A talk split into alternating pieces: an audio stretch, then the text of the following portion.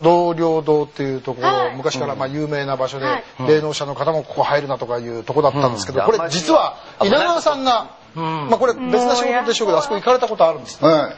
その時どうだったんですか、僕は2、3回行ってるもうちょっとちょっとフラッグしないでよなんで顔緑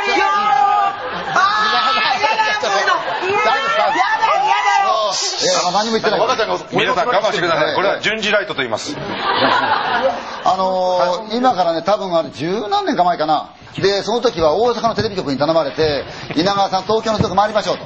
で、その中に、この土地にね、場所言っていいかどうかわかんないから、まあ、この土地と言ってみましょうか。この、この場所ですよ。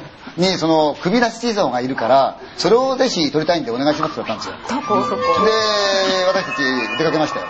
夜でしたけどね、雨がさーっと降ってんですよね。下見てくださいよったら、あの例の土台ですよね。何かあったんですねって言ったら、えー、ここ実は、昔そのおばあさんが一人でもってずーっとこの建物の方をお守りしてたんだけども、ある時、突然この通りすがりのね、犯行なんですが、惨殺されてたって言うんですよ。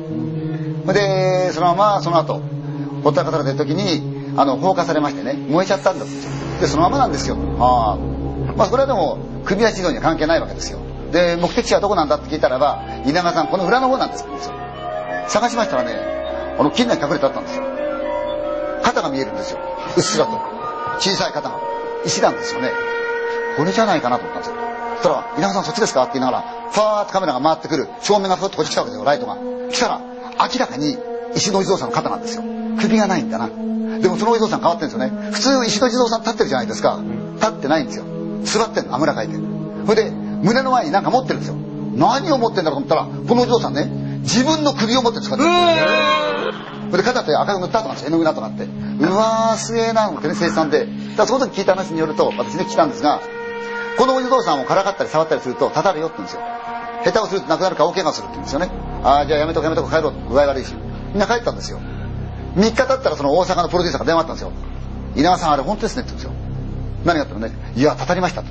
何がって言ったらばその場所を紹介したのは東京の制作会社の若手のね AD 君だったんですよ。近所に住んでるんですよ。彼が紹介してくれたんですよ。その石あの石のお地蔵さん触ってったんですね。あるわけないそんなものたたるわけねえじゃねえか触ってた。ところが家へ帰ってパッと一人ついた。そのバイクで帰ってね。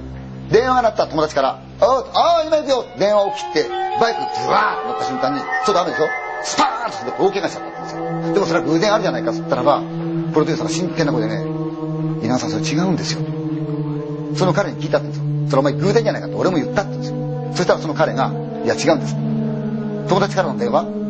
友達に聞いたらば「俺は電話してねえ」って。そういう話聞きましたよ